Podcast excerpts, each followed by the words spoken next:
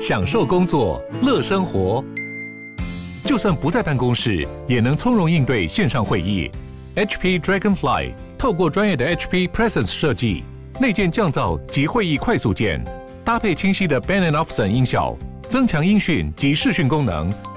HP Dragonfly 顶级商务笔电，采用 Windows 11专业版，让您在会议中享有最佳的视觉和听觉品质。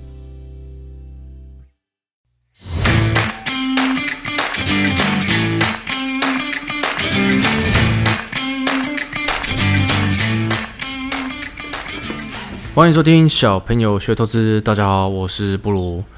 今天我请到了我之前的同事久等，因为他之前只有上过订阅制的，但这次他第一次上非订阅制的。很快的再跟大家复习一下，呃，久等是我以前在外资圈的同事，他也在媒体圈待过一段不短的时间。之前在订阅制的时候，他跟我们分享过，呃，媒体是怎么用标题杀人的，然后还有外资套牢的辛酸故事。那我们先换一下久等吧。大家好，我是久等。为什么我是不用钱的啊？你是怎样看不起我？还是 我想说，让更多人知道你。毕竟我们订阅我们的可能只有十个人，所以我们要让更多人知道你。说的是，说的好，帮我 promote 一下就对了。好，大家好，大家好，我是久等。其实我在外资，我在证券投资业，其实比媒体久了啦。虽然你们每次要强迫我讲媒体的事情，媒体是有趣啊。大家比较接触不到的，比较有趣，因为太太多法人圈、外资圈的出来讲了，但是媒体圈很少，所以我们喜欢听媒体圈的故事。也是。好了，那今天，今天要讲什么主题？你我听说你想跟我们分享一些你以前在呃法人圈、外资圈觉得有被羞辱到的事情。没错，其实大家不知道小时候有没有常听一句名言哦，就是人比人气死人，人外有人也天外有天，怎么样比哦？其实都比不过别人，有一些含金汤匙长大的啦，或者是家境原本就很好的啦，或者是有一些奇奇怪怪的故事。尤其最近不是很多人在讲什么少年股神啊什么的，对，最近应该比较少了。最近比较少了，前两年很多了。大家过得可能会比较痛苦一点。不过这段时间也让我想起了过去大概这。呃，七八年来有一些还蛮有意思的故事。那上次我们聊到说，嗯，其实我我我以前在一家欧洲券商当过呃当过分析师啊，其实也不是什么大不了的事情，在研究部待过嘛。啊，后来转做外资法人之后呢，那就接触到更多的人。那也不知道为什么哈，就是有一些市场上面的一些主力。就会透过关系想要找我吃饭，很爱接触你，不是为了什么，对，不是为了什么大不了的事情，但是这些事情背后的故事，我觉得特别有趣。应该说这些事情，我相信大家的生活里常常天天都遇到，可是，在外资怎么说，在金融圈、外资圈这一块，好像发生的有点频繁，但拿出来讲还蛮有趣的。我。呃，纯属虚构哈，我不再证实这些是真实性与否。消息人士指出吗？呃，没错没错，消息人士，我觉得以前有出现过两三次啊。那特别有趣的哦，其实这些呃有钱的大哥们哦，透过关系或者是认识不认识，就是听说，哎呦，有一个有有有有些人哦，别人可能也遇到跟我一模一样的故事。可是我的故事是这样，就是他们刚好认识嘛，在第一个是在 local 的券商，当时候就是呃有一些主管级的就认识，说，哎，这家伙以前当过外资研究部的分析师啊，什么，他他有一些东西可以可以跟大家分享这样子，那我就去饭局嘛。那去饭局之后呢，我就发现，哎，这个这个主力大哥呢带了一个小朋友过来，那小朋友大概。刚刚毕业，大学毕业，对，刚大学毕业。那他就说啊，我最近帮我儿子吼，就是呃应聘，就是讲了一下进去你们公司某个部门工作。那因为他年少不懂事嘛，对这个行业又不懂，所以他想要多了解一点，想要拜你，就拜码头，拜大哥，有有一点那个意思啊。可是我其实说实在的，一开始觉得，哦哟，好像有点尊荣哦。可是到后面了，吃完饭之后，我觉得我有种被羞辱、羞辱过后的感觉。怎么说？为什么？为什么这么觉得？哦，这个主力大哥呢，他的儿子刚从国外回来，那什么都不懂，也很客气。其实他们两个都很客气。那就吃完饭的时候呢，吃完过程里面呢，那个就出来抽烟嘛。我我是不吸烟的哦。那这个。弟弟嘛，哈，这个弟弟就是年轻人，他就出来抽烟的时候就说啊，最近股市，我爸也有给我个两三亿啊，这这么这么这么这么一笔小钱，对对，那那刚开始抄不好嘛，所以都赔多嘛，所以要跟大哥就是呃有没有什么建议呀、啊？所以先想我爸就是叫我来跟你认识一下，先把底子搞好。怎么去研究啦？然后听说你以前在外资研究部里面，然后现在又做一些法人业务，其实市场上面的经验也比较丰富。所以他们其实都很客气的，他们都很客气，他们没有在羞辱你。没有，没有，完全没有，他们不会羞辱我。我们那有钱人，有钱人的世界跟我们这种想象不到的，其实都很客气。那我是突然呢，原本在饭局里面侃侃而谈啊。可是突然听到他这样讲之后，我突然不知道讲什么。后来他爸就出来了，他爸拍着我的肩跟我讲说：“你要好好教他，他以后在你们公司里面哦，那个部门里面，他们那个主管啊，哦，你们总经理我都认识啊，都很熟啦、啊。那因为他刚回国嘛，人生地不熟，小时候就送出国了，所以他想说就在你们公司对面，就买了个房子嘛，让他上下班 比较比较方便、啊、比较方便一点。”对，那你你为什么要被羞辱的感觉？以小人之心度君子之腹呢？不是啊，你都已经超，你手上都有两三亿的资金了，请问我要教你什么？你赔光了也没差啊，说实在的。那另外一个呢，其实跟这个故事也差不多，有点类似啊。那这个这个大哥非常也是非常有钱，就是住在信义区的豪宅，那那边房子不知道有几间了，那种。就是我不知道，我不知道布鲁认不认识啊，但是我我有不认识，不认识，一定不一定不认识。那他呢？他的他也是儿子刚回国嘛，那儿子带了一个女朋友回来，然后就就跟我吃饭，那吃饭也是很客气啊。那我刚下班哦，下班其实很累，我们这一行其实有时候都做蛮晚的。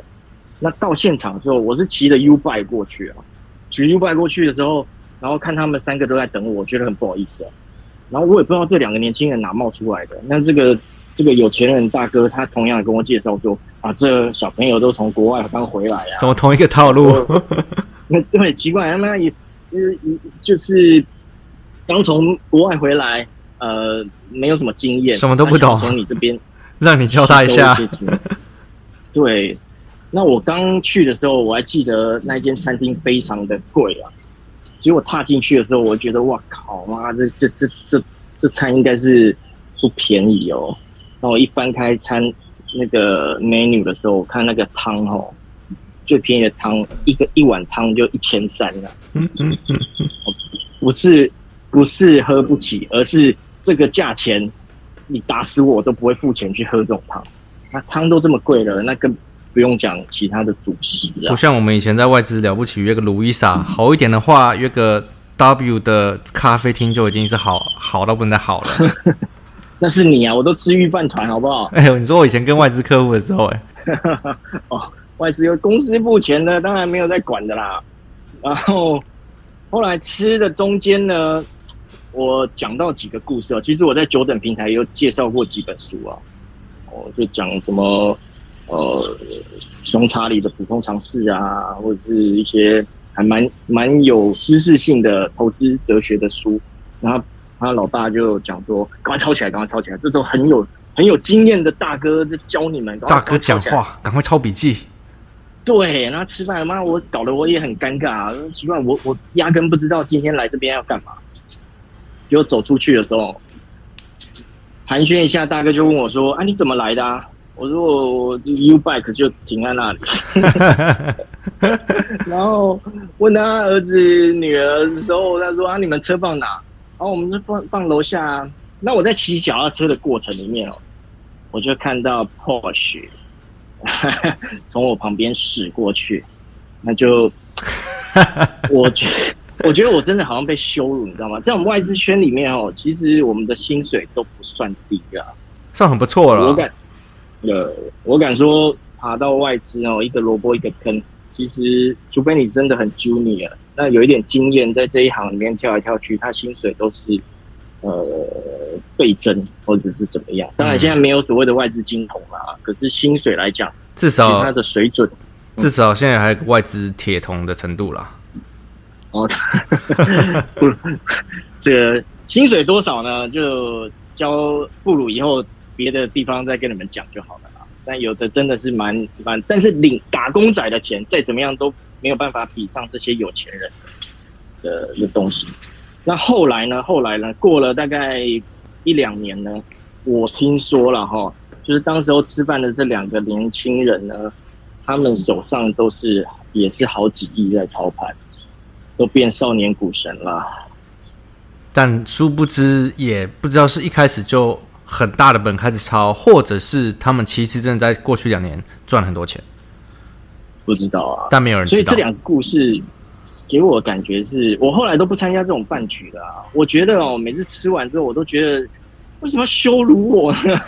为什么要找我来羞辱我？你们很客气，我知道，可是为什么要羞辱我呢？我觉得我也遇到很多这种经验呢，可是就不一定像是你这种，因为你可能。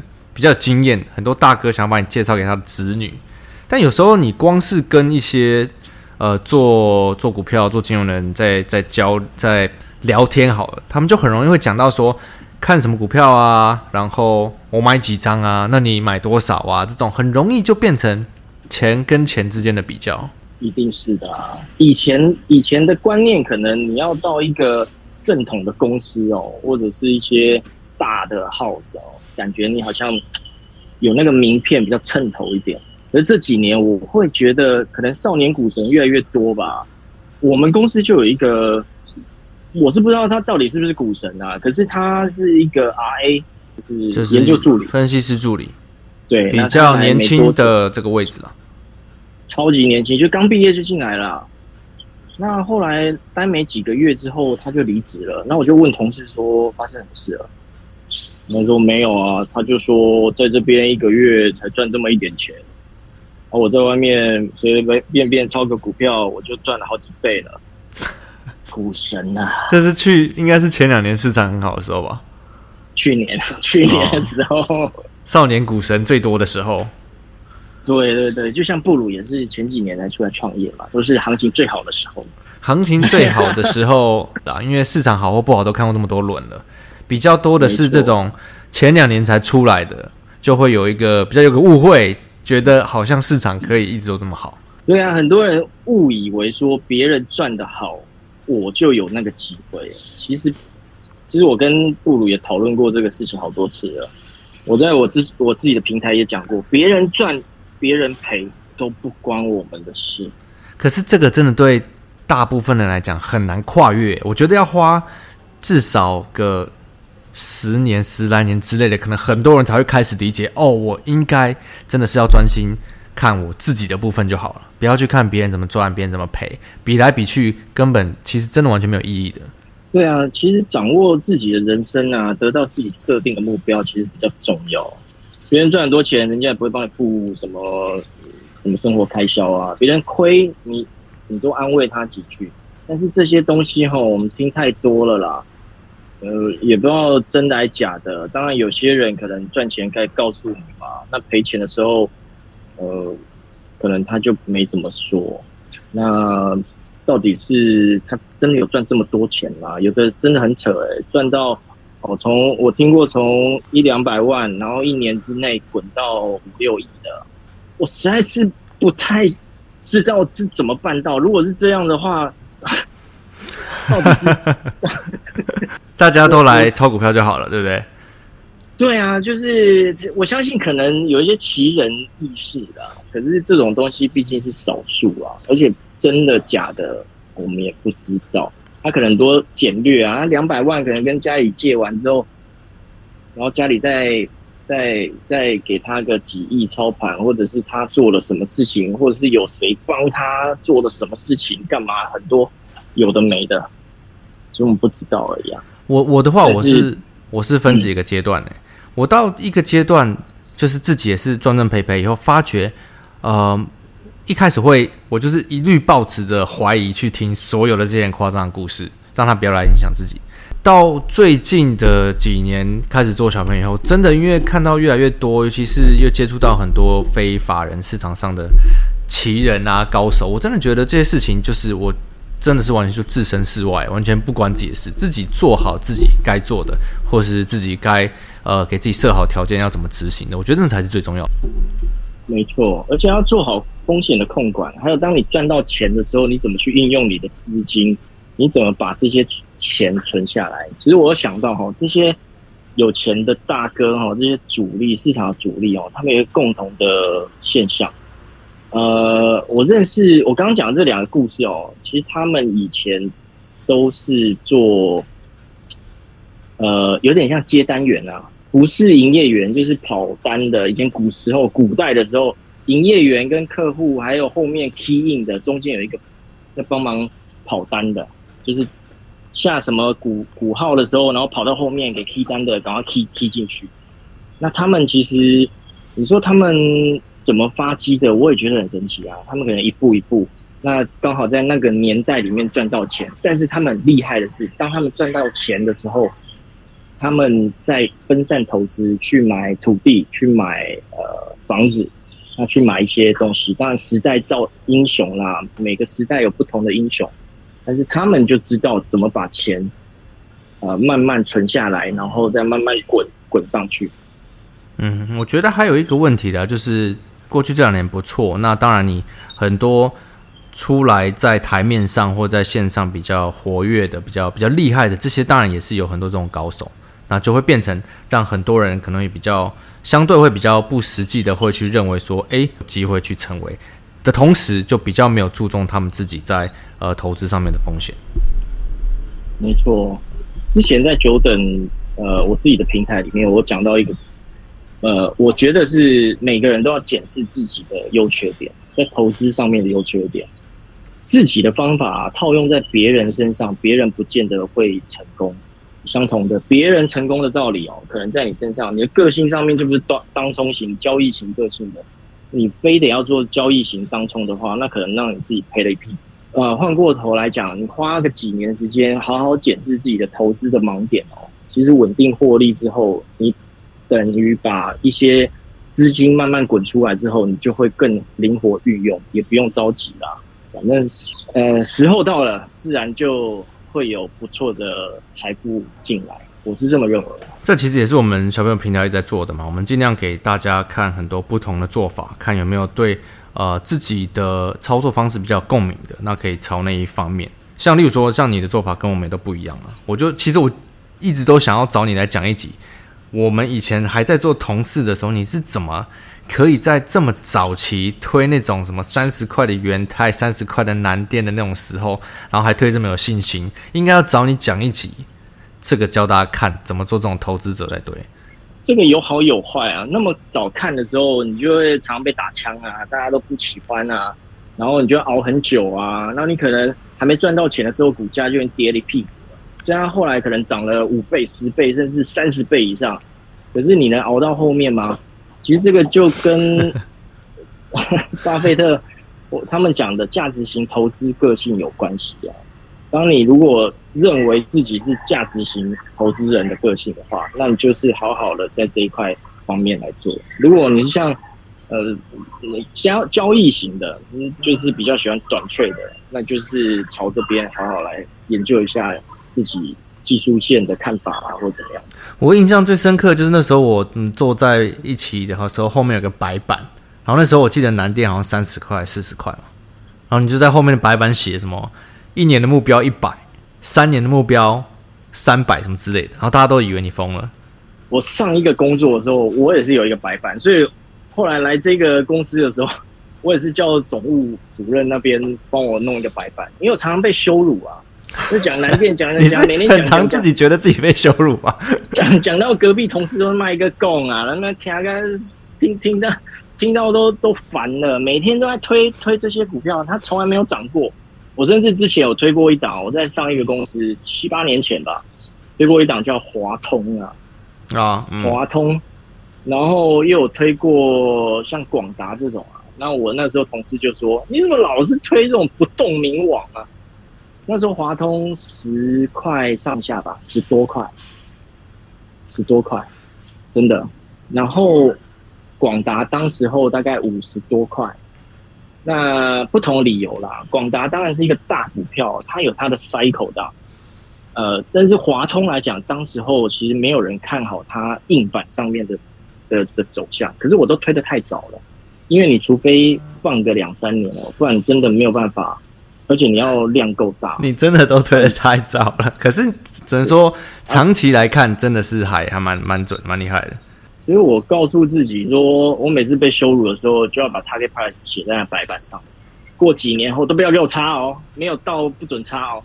然后大家就会一直盯着那个 target price，到我都已经不在那里的时候，他才到的。其实南电涨的速度也算快了。就是前年放下去之后，一下就涨到涨最高的时候涨到多少？我有点忘记了，五六百是是蛮多的。不过我觉得以后可以找你回来开一集这个。但今天我们主要还是 focus 在这个，我觉得大家都在这市场，应该说在生活中都一定会常常遇到问题，就是比较东比较西，尤其在金融市场，尤其在投资市场了，真的太容易比较了。但是说来说去，我觉得比较成熟，在市场里比较成熟，不管是交易者还是投资者，比较成熟的人是大部分应该是已经放下这一块了，他才会在呃更多的操作里让自己做的比较呃比较比较顺顺心呐。没错，比较比较急，当然会让自己心里不舒服啦。其实说实在的，你只要做好自己就好，把自己的目标设定好。其实这半年也没有多久啦。我上周我们有个线下活动，还遇到一位同学问我说：“今年他是负的，不过听说投信都负二十趴，所以我负十几趴，应该算好吧？”我就觉得，嗯，那你还是赔啊？到底有什么好的？这种比较的心态我是不太了解。是，而且你又不是法人，在那边比绩效，到底有什么？完全没有意义嘛？对，不要做就是赢九十九 percent 的人。好，那我最后给你一些工商时间吧。工商时间嘛，这是重点啦。那讲这么多，久等的观察其实已经成立大概快两年哦。那这段时间其实也很感谢我自己的平台上面的呃听众，还有收视的那个，我基本上用文章来写比较多啦。那我也希望说大家能升级付费，因为知识是有价值的啊。不管在小朋友学投资这边，或者是呃久等观察这边，利用各种不同的角度。那我那边比较多外资市场上面在看什么，然后包含我自己的研究心得。